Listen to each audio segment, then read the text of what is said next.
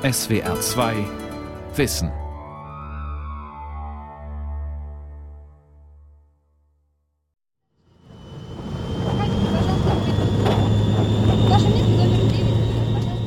Es ist wirklich geschehen. Kein Traum. Dieser Flug ist ein Symbol. 50 Jahre im Rücken sind abgeschnitten. Ein paar liegen irgendwo noch vor mir. Dies Hängen in der Luft ist wie ein Erwägen. Hast du auch richtig gelebt? Richtig. Mach jetzt keinen Fehler. Die neue Welt bringt neue Schwierigkeiten. Zu Hause, was haben Sie bei der Hausdurchsuchung erbeutet? Wie mag es Ihnen allen jetzt gehen? 13. Februar 1974. Aeroflot-Flug SU-257 aus Moskau. Unfreiwillig an Bord ist der Literaturnobelpreisträger und prominente Kritiker des sowjetischen Systems Alexander Solzhenitsyn. Frau Natalia Solzhenitsyn war bestürzt, als sie heute Mittag erfuhr, dass sich ihr Mann auf dem Wege in die Bundesrepublik befände. Sie erhielt die Nachricht von Freunden, die ihrerseits durch westliche Korrespondenten informiert worden waren. Später erklärte Frau Solzhenitsyn, sie könne es nicht eher glauben, bis sie die Stimme ihres Mannes gehört habe. Im Übrigen sei die Ausweisung von Alexander Solzhenitsyn eine Gewalttat, die gegen seinen Willen, gegen sein Herz und gegen seine Seele erfolgt sei. Alexander Solzhenitsyn und sein Archipel Gulag. Eine Sendung von Michael Hähnl. Der Roman Archipel Gulag erscheint Ende 1973 in Paris und ist ein internationaler Erfolg. In der Sowjetunion jedoch macht das Buch seinen Autor zur Hassfigur Nummer 1. Solzhenitsyn wird ausgewiesen und lebt danach 20 Jahre im Westen, die längste Zeit davon in den USA. Erst nach dem Untergang der Sowjetunion kehrt er in seine Heimat zurück, wo er 2008 stirbt. Der 11. Dezember 2018 ist sein 100. Geburtstag. Solzhenitsyn weiß nicht, wohin das Flugzeug ihn bringt. Am Vortag ist er in seiner Moskauer Wohnung verhaftet und ins Lefortowa-Gefängnis gebracht worden. Die Anklage lautet Hochverrat. Frankfurt am Main. In der Kindheit erlernte, seit langem vernachlässigte deutsche Sprache Rette mich jetzt. Ich stelle im Kopf den Satz zusammen Herr Polizei, Achtung, ich bin Schriftsteller Solzhenitsyn. Ich bitte um Ihre Hilfe und Verteidigung. Und plötzlich kommt das Kommando, laut und scharf. Zieht ihn an, führt ihn raus. Solzhenitsyn ist müde. Auf der Gangway pfeift ihm ein kalter Wind durch das schüttere Haar. Schneekristalle verfangen sich in seinem Skipperbart. Ein Beamter vom Deutschen Auswärtigen Amt wartet am Fuß der Gangway und begrüßt ihn auf Russisch. Dann bringt er ihn ins Landhaus von Heinrich Böll, in die Eifel. Die deutsche Bundesregierung hatte diese Reiseroute im Geheimen Tage zuvor mit dem sowjetischen Parteichef Brezhnev verhandelt. Vor Bölls Landhaus warten rund 400 Journalisten auf Solzhenitsyn. Seine Ankunft ist eine Weltsensation. Erschöpft gibt der berühmte Exilant ein kurzes Interview. Sie verstehen, ich bin sehr müde und äh, ich bin besorgt, besorgt äh, wegen meiner Familie. Ich muss äh, telefonieren nach Moskau. Nur heute am Morgen, ich war im Gefängnis. Solzhenitsyn freilich bat um Verständnis für seine Zurückhaltung, wechselte vom Deutsch zum Russischen über und erklärte mit Hilfe eines Dolmetschers weiter. Я жалею, что вы столько времени здесь были. Да. Э, Но я, значит, вы поймете мое положение, что я не могу сейчас ни беседовать, ни отвечать на вопросы. Sie verstehen meine Situation. Ich kann jetzt nicht auf Ihre Fragen antworten.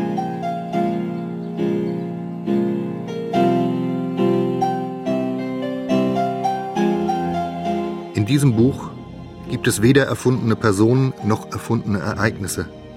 Menschen und Schauplätze tragen ihre eigenen Namen. So beginnt Archipel Gulag von Alexander Solzhenitsyn. Der Roman ist Sachbuch und Literatur zugleich. Radikal, leidenschaftlich und kompromisslos in Ton und Inhalt. Eine Anklageschrift vor dem Tribunal der Geschichte. So werden es später seine Biografen nennen. Allein der erste Band umfasst 600 Seiten. Darin schildert Solzhenitsyn die sowjetische Gefängnisindustrie, beschreibt die Organisation der Sklavenarbeit und die Situation der rechtlosen Gefangenen. Nicht die Zahl der realen Verbrecher bestimmte von nun an die Tätigkeit der Gerichte, sondern die Bestellungen der wirtschaftlichen Instanzen. Wo erniedrigende und besonders schwere Arbeit zu leisten war, die im Sozialismus freiwillig niemand anpacken würde, war der Einsatz von Sträflingen angezeigt. Und für die Errichtung der Großbauten des Sozialismus, solange die wirtschaftlichen Mittel dazu fehlten. In Archipel Gulag zeichnet Solzhenitsyn den Aufbau des Sozialismus als zügellose Ausbeutung des Menschen, organisiert in einem System von Lagern, den Gulag. Ohne die Lager sei die Sowjetunion nicht zu verstehen, meint der Autor. Er kennt die Lager und den Alltag der Gefangenen aus seiner eigenen Haft. Aber Archipel Gulag ist nicht nur Solzhenitsyns persönlicher Erfahrungsbericht. Dieses Buch allein zu schaffen, hätte ein Einzelner nicht die Kraft gehabt. Außer dem, was ich vom Archipel mitnahm, am Leib, im Gedächtnis, durch Aug und Ohr, dienten mir die Erzählungen, Erinnerungen und Briefe von 227 Personen, deren Namen hier verzeichnet stehen müssten. Doch die Stunde, da ich es wagen könnte, sie zu nennen, ist noch nicht gekommen. Für den Autor besteht die sowjetische Geschichte aus einer Abfolge von Verbrechen mit Millionen Häftlingen und Toten. Das Lager ist Sinnbild dieser Zerstörung von Menschenleben. Es stimmt. Die seelische Zersetzung im Lager war eine Massenerscheinung.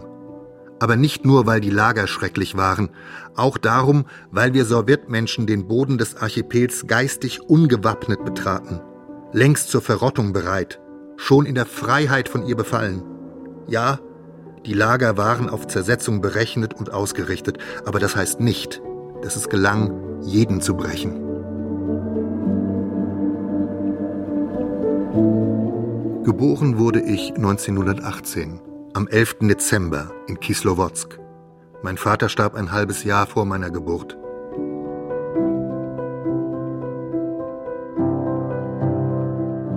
Erzogen wurde ich von meiner Mutter. Sie war Stenotypistin in Rostov am Don, wo ich meine Kindheit und Jugend verbrachte. Das schreibt Solzhenitsyn in seinen biografischen Skizzen für das Nobelpreiskomitee 1970. Und weiter? Von Kindheit an zog es mich zur Schriftstellerei, obwohl diese Neigung von niemandem gefördert wurde. In den 30er Jahren versuchte ich etwas zu veröffentlichen, doch meine Manuskripte wurden nirgends angenommen. Ich hatte die Absicht, Literatur zu studieren, doch in Rostow gab es das nicht, und nach Moskau zu gehen, gestatteten mir weder die Einsamkeit und Krankheit meiner Mutter noch unsere bescheidenen Mittel. 1936 beginnt Solzhenitsyn in Rostov ein Studium der Mathematik und Physik. Es ist die Zeit der Euphorie. Jetzt werde endlich der Sozialismus konsequent aufgebaut, hoffen seine Anhänger. Rasend schnell wird die Gesellschaft verändert. Riesige neue Fabriken entstehen. Die Landwirtschaft wird kollektiviert. Es ist aber auch die Zeit der Verzweiflung, der Verfolgten, der Erschießung, der willkürlichen Schauprozesse und alltäglichen Denunziation. Solzhenitsyn sagt später, er hätte wohl viel mehr Schwierigkeiten bekommen, hätte er tatsächlich Literatur studiert. Die Mathematik fiel ihm dagegen leicht. Die Mathematik spielte eine segensreiche Rolle in meinem Schicksal. Sie rettete mir zumindest zweimal das Leben.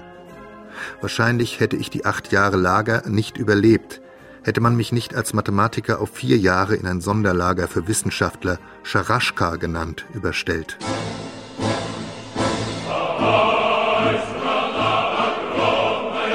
Im Sommer 1941 beginnt der Deutsche Krieg gegen die Sowjetunion. Solzhenitsyn wird noch im selben Jahr Soldat. Ab Herbst 1942 ist er als Artillerieoffizier ununterbrochen an der Front, erhält Auszeichnungen und ist bei Vorgesetzten und Soldaten beliebt. Zum Jahreswechsel 1945 ist er 26 Jahre alt. Seine Einheit rückt nach Ostpreußen und nach Königsberg vor. Der Krieg wird bald zu Ende sein. 1995, 50 Jahre später, erinnert sich Solzhenitsyn in einer Sendung des russischen Fernsehens daran, wie er das Kriegsende erlebte. Было гордостно, радостно и горько. Горько, потому что я понимал уже тогда, чего стоила нам эта война. Ich war stolz. Но наша Ich war glücklich, verletzt und traurig. За тысячу сто лет Traurig, weil ich schon damals verstand, welchen Preis dieser Krieg gekostet hatte. Dieser Krieg war viel tragischer als die früheren. In tausend Jahren hatte es nicht so einen blutigen, auslaugenden Krieg mit so vielen Opfern gegeben.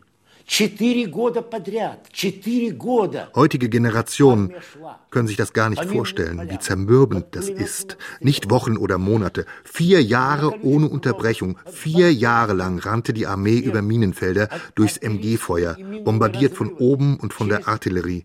Sie rannte durch Flüsse und Feuer. Im Februar 1945 wird Solzhenitsyn wegen antisowjetischer Propaganda verhaftet und zu acht Jahren Lagerhaft verurteilt. Er hatte in Briefen an einen Freund Stalin kritisiert. Aus Alexander Solzhenitsyn wird Sanja, ein Sakluschoni, ein Eingesperrter, ein Sek, wie sich die Gefangenen selbst nennen. Er wird Teil der Maschine Gulag des sowjetischen Lagersystems. Die erste Zeit verbringt er im nördlichen Kasachstan, er verrichtet Sklavenarbeit im Kohlebergbau. Ständiger Hunger und Krankheiten plagen ihn. Immer wieder kommt er in ein anderes Lager. Dann arbeitet der Mathematiker Solzhenitsyn für vier Jahre in einem Speziallager für Wissenschaftler. Am 5. März 1953 wird er entlassen. Es ist derselbe Tag, an dem Stalin stirbt. Die Lagererfahrung wird sein literarisches Schaffen prägen.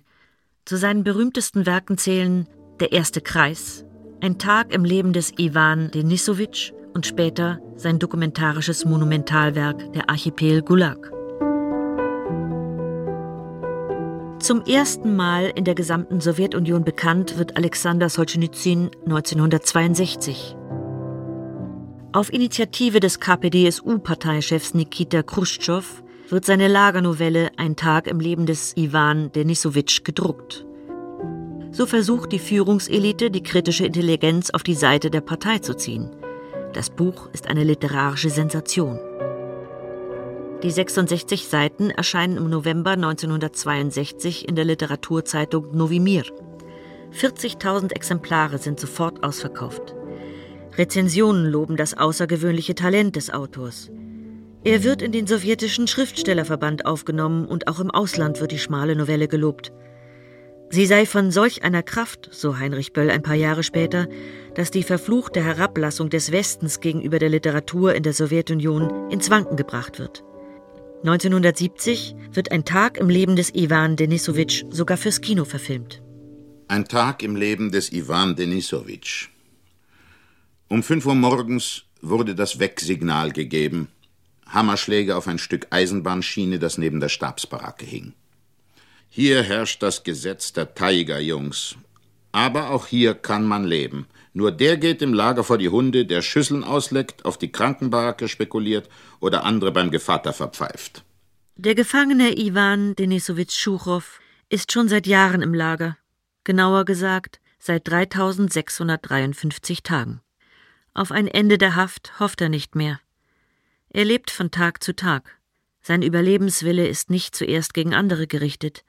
Das gibt ihm eine stille Würde. Er hatte heute viel Glück gehabt. Er musste nicht in den Bunker. Die Brigade wurde nicht in die SOS-Siedlung abkommandiert. Zum Mittagessen hat er einen Schlag Grütze geschnorrt. Der Brigadier hatte gute Prozente für sie herausgeschlagen. Und er ist nicht krank geworden, hatte sich wieder aufgerappelt.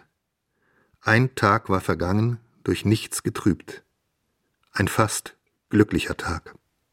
Die Euphorie der ersten Veröffentlichung verfliegt schnell. In seinen biografischen Skizzen für das Nobelpreiskomitee erinnert sich Solzhenitsyn 1970. All die Jahre bis 1961 war ich nicht nur überzeugt, niemals im Leben eine Zeile von mir gedruckt zu sehen, sondern gab selbst von meinen nahen Bekannten fast niemandem etwas zu lesen, da ich fürchtete, es könnte bekannt werden. Schließlich, mit damals 42 Jahren, begann mich meine Stellung als geheimer Schriftsteller sehr zu belasten. Ich beschloss, meine Geheimhaltung aufzugeben und die Novelle Ein Tag des Iwan Denisowitsch vorzulegen. Fast unmittelbar danach wurde die Herausgabe meiner Arbeiten jedoch eingestellt. Meine Stücke und 1964 der Roman Der erste Kreis wurden zurückgehalten. Das hatte einen Grund. 1964 wird der KP-Chef Khrushchev gestürzt. Unter seinem Nachfolger Leonid Brezhnev ist Kritik an der Stalinzeit nicht mehr angesagt. Die Geheimpolizei geht aktiv gegen kritische Schriftsteller vor. Auch Solzhenitsyns historisches Archiv und seine Manuskripte werden wiederholt beschlagnahmt. 1965 legt der KGB eine Akte an und beginnt die Bespitzelung des Dichters. Die meiste Zeit kann der Autor die Agenten vom KGB an der Nase herumführen. Als die Geheimpolizisten ab Mitte der 1960er Jahre von seinem Projekt Archipel Gulag hören, suchen sie fieberhaft nach dem Manuskript. Aber ein ausgeklügeltes Netz von hunderten Helfern hält die Texte sicher versteckt und sorgt dafür, dass sie ins Ausland gelangen. Solzhenitsyns Motive für Archipel Gulag konnte der Geheimdienst im Oktober 1965 hören. In der verwandten Wohnung eines Freundes spricht der Autor ganz offen darüber. 1992 gelangten die Akten an die Öffentlichkeit. Ich bin gegenwärtig etwas verzweifelt. Ich habe das Gefühl, dass bald die Zeit kommen wird, in der man etwas über die Oktoberrevolution hören will und Erklärungen verlangt. Und ich habe das Gefühl, dass ich diese Erklärungen mit künstlerischen Mitteln geben kann. Und ich muss sie geben. Das ist gegenwärtig meine Hauptaufgabe. Der Archipel wird eine verheerende Wirkung haben. Ich muss jetzt Zeit gewinnen, um den Archipel zu schreiben. Ich arbeite unerlässlich daran, habe alles andere dafür geopfert. Ich werde eine ganze Lawine auslösen. 1966 versprach die Kommunistische Partei auf dem 23. Parteitag die kommende sozialistische heile Welt. Erfolge in Wissenschaft und Raumfahrt schienen dieses Programm zu bestätigen. Man müsse nur sauber und fleißig arbeiten. Für die Sicherheit sorge die Partei und die Staatssicherheit. An den Schriftstellern Sinjawski und Daniel wird ein Exempel statuiert. Sie hatten ihre Werke unter Pseudonym im Westen veröffentlicht und erhielten in einem Schauprozess fünf Jahre verschärfter Lagerhaft wegen antisowjetischer Propaganda. Solzhenitsyn protestiert 1967 in einem offenen Brief an den Schriftstellerverband gegen die Zensur im Lande. Damit wird er zum Ausgestoßenen.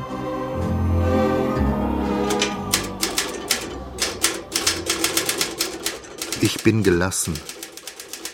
Ich weiß natürlich, dass ich meine schriftstellerische Aufgabe unter allen Umständen erfüllen werde. Aus dem Grabe noch erfolgreicher und unbestrittener als zu Lebzeiten. Niemand kann der Wahrheit den Weg versperren, und für ihr Fortschreiten bin ich bereit, den Tod auf mich zu nehmen. Im August 1968 marschiert die Sowjetarmee in der Tschechoslowakei ein. Ein bis dahin unbekannter Physiker veröffentlicht fast zeitgleich sein Manifest gegen die unterdrückerische Politik der Sowjetmacht. Gedanken über Fortschritt, friedliche Koexistenz und geistige Freiheit von Andrei Sacharow erscheint im Westen. Solzhenitsyn will wissen, wer Sacharow ist und ob man ihn in Moskau treffen könne. Es gibt ein Foto von Solzhenitsyn, aufgenommen in diesen Tagen, mit weißem Hemd und freundlichem Blick, umringt von Freunden, blickt er in die Kamera. Er ist fast 50 und wohnt seit ein paar Monaten im Gartenhaus eines Freundes am Rande von Moskau. Am 26. August 1968 nimmt der Autor die Bahn zum Kiewer Bahnhof, dann die Metro ins Moskauer Zentrum. Sein Ziel ist das Haus Lenin Prospekt 52. Solzhenitsyn kennt die Gegend genau. Nur zehn Gehminuten entfernt hatte er 1946 als Häftling auf einer Baustelle geschuftet. In dem achtstöckigen Haus wohnt der Physiker Jewgeni Feinberg, in dessen Wohnung das geheime Treffen mit Sacharow stattfinden soll, aufwendig über Briefe und eine geheime Bekannte organisiert. Von ihrer Lebensgeschichte her sind die beiden berühmten Regimekritiker Solzhenitsyn und Sacharow ebenso verschieden wie von Charakter und Temperament. Solzhenitsyn ist misstrauisch. Immerhin gehörte Sacharow lange selbst zur Sowjetelite und hatte die Wasserstoffbombe für die Sowjetunion entwickelt. Aus den Lebenserinnerungen lässt sich die Begegnung der beiden rekonstruieren. Es war heiß an diesem Tag und ich war gleich wütend. Diese Physiker, Intelligenzler hatten die Wohnung nicht geräumt. Sie hatten sogar aufgetischt, als kämen Freunde zu Besuch. Sollen wir gar noch singen? Es gibt nichts zu feiern. Aber Die Initiative für dieses Gespräch war von mir ausgegangen. Ich will also höflich sein. Er, groß, warmherzig, sitzt mir tatsächlich gegenüber. Die geheime Gestalt. Ich kann ihn greifen, einen blauen Ärmel und eine Hand. Die Hand, die der Welt die schrecklichste Waffe des zwanzigsten Jahrhunderts gegeben hat. Eigentlich sprach fast nur Solschenizyn, geradezu ein Sturzbach an Worten. Ich hörte ihm in erster Linie zu. Er sprach leidenschaftlich und ohne im geringsten in seinen Einschätzungen und Schlussfolgerungen zu schwanken. Andrei Dmitriewitsch, ich muss Ihnen da gleich widersprechen. Ich finde Ihr Manifest einen großen Schritt, die Verschwörung des Schweigens zu durchbrechen. Aber nein, der Westen hat kein Interesse an unserer Demokratisierung. Der hat sich mit seiner Orientierung auf den alles bestimmenden materiellen Fortschritt selbst in eine Sackgasse manövriert. Und dass Sie zwischen Lenin und Stalin unterscheiden, damit verharmlosen Sie die Verbrechen. Vom Tag der Machtübernahme an war es nur Zerstörung, Terror, Hunger und Krankheit. Vier Stunden sprechen die beiden oppositionell miteinander. Solzhenitsyns Hoffnung, gemeinsam mit Sacharow Protestpapiere zu schreiben und zu verbreiten, erfüllt sich nicht. Sacharow ist für Solzhenitsyns Empfinden viel zu nachsichtig mit den Mächtigen im Land. Erst Ende der 1970er Jahre werden die beiden die Zeitschrift Kontinent, das Sprachrohr osteuropäischer Dissidenten, mit herausgeben. Für Biografen steht heute fest, Solzhenitsyn auf der einen und Sacharow auf der anderen Seite waren die großen Antipoden des Widerstandes gegen die Sowjetmacht. Sacharow ist eine Art Sprachrohr westlich orientierter Kritik der Menschen- und Bürgerrechtssituation in der Sowjetunion. Solzhenitsyn hingegen steht für die moralisch begründete generelle Verdammung der Macht der Kommunisten. So überrascht auch nicht, dass Sacharow später Gorbatschows Perestroika unterstützte. Solzhenitsyn diese jedoch als bloßes Theater ablehnte. Die folgenden zwei Jahre 1968 bis 1970 sind gekennzeichnet von einer bösen Kampagne gegen Solzhenitsyn. Schizophrener, Volksschädling, Verräter, Nazi-Kollaborateur und Feind des Volkes sind nur einige der Beleidigungen, die in Artikeln der Staatsmedien gegen ihn verwendet werden – Ungeachtet der Kritik in seiner Heimat wird dem Autor am 8. Oktober 1970 der Literaturnobelpreis verliehen. Seine Romane Der erste Kreis und Krebsstation waren im Westen erschienen. Solzhenitsyn, so heißt es in der Verleihungsurkunde, erhalte den Nobelpreis in Anerkennung seiner ethischen Kraft, mit der er die unveräußerliche Tradition der russischen Literatur weitergeführt habe. Der Autor antwortet einen Tag nach der Bekanntgabe per Telegramm. Telegramm erhalten. Bedanke mich. In der Verleihung des Nobelpreises sehe ich Tribut an russische Literatur und unsere schwere Geschichte. Beabsichtige nach Stockholm zu kommen und den Preis persönlich zu empfangen.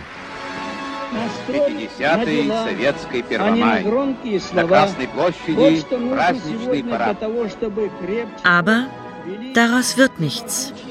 Die heftigen Reaktionen der sowjetischen Presse lassen Solzhenitsyn von seinen Reiseplänen Abstand nehmen.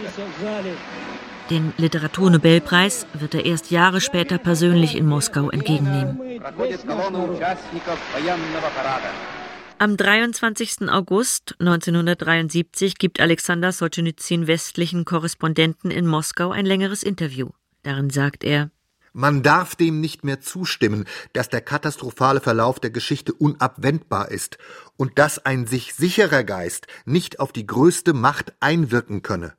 Die Erfahrungen der letzten Generationen scheinen mir vollkommen bewiesen zu haben, dass nur die Unbeugsamkeit des menschlichen Geistes, der sich fest gegen die Frontlinie des angreifenden Gegners behauptet und zu Opfer und Tod bereit erklärt, keinen Schritt weiter dass nur diese Unbeugsamkeit des Geistes den wahren Schutz des Friedens für den Einzelnen, des allgemeinen Friedens und der ganzen Menschheit bildet.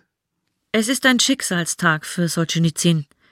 Die Bibliothekarin Jelisaweta Woronjanskaja, eine Freundin, Helferin und Hüterin des Manuskripts von Archipel Gulag, war fünf Tage lang vom KGB verhört worden. Sie verrät das Versteck. Zurück in ihrer Wohnung nimmt sie sich das Leben. Solzhenitsyn muss schnell handeln. Über geheime Kommunikationswege bespricht er sich mit seinem Anwalt und Verlegern in Zürich.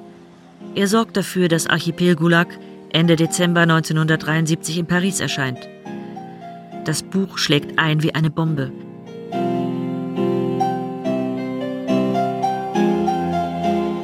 Der Schriftsteller Alexander Solzhenitsyn ist aber mehr als der Schöpfer des literarischen Schwarzbuches des Kommunismus. In Archipel Gulag und in anderen Schriften zeigt er einen Weg zur Selbstbefreiung der Gefangenen in Diktaturen auf, einen Weg aus Ideologie und Propaganda. Dafür steht auch der Sechs-Seiten-Essay Lebt nicht mit der Lüge, den Solzhenitsyn am 12. Februar 1974 abschließt dem Tag der Verhaftung und der folgenden erzwungenen Ausreise nach Deutschland. Die Aufforderung in dem Titel ist so etwas wie Solzhenitsyns Lebensmaxime, herausgewachsen aus dem Monumentalwerk Archipel Gulag. Und hier nämlich liegt der von uns vernachlässigte, einfachste und zugänglichste Schlüssel zu unserer Befreiung. Selbst nicht mitlügen. Die Lüge mag alles überzogen haben, die Lüge mag alles beherrschen, doch im kleinsten Bereich werden wir uns dagegen stemmen, ohne mein Mittun. Denn wenn Menschen von der Lüge Abschied nehmen, dann hört sie einfach auf zu existieren. In einer Fernsehdokumentation wird der Dichter 2001, wenige Jahre vor seinem Tod, gefragt, ob er denn nach wie vor zu seiner Maxime stünde. Скажите, а вот жить не по лжи сейчас Жить не по лжи это, это, вечный, это вечный принцип, он только меняет формы. Конечно, nicht durch eine Lüge leben. Dieses ewige, ewige Prinzip verändert sich nur in der Form. Natürlich ist es auch jetzt möglich, das so zu sagen. Lebe nicht mit einer Lüge. Auch jetzt ist es möglich, weil wir uns im Großen und Ganzen nicht davon abgewandt haben. Nach dem Ende der Sowjetunion kann Solzhenitsyn nach Moskau zurückkehren. Ein paar Jahre wird er in Russland gehört, hat Mitte der 1990er Jahre sogar eine eigene Sendung im Fernsehen. Doch seit seinem Tod im Jahr 2008 ist es ruhig geworden um Solzhenitsyn, in Russland und im Rest der Welt. Sein literarisches Vermächtnis aber ist in Zeiten von Fake News und neuem Autoritarismus von unverminderter Kraft.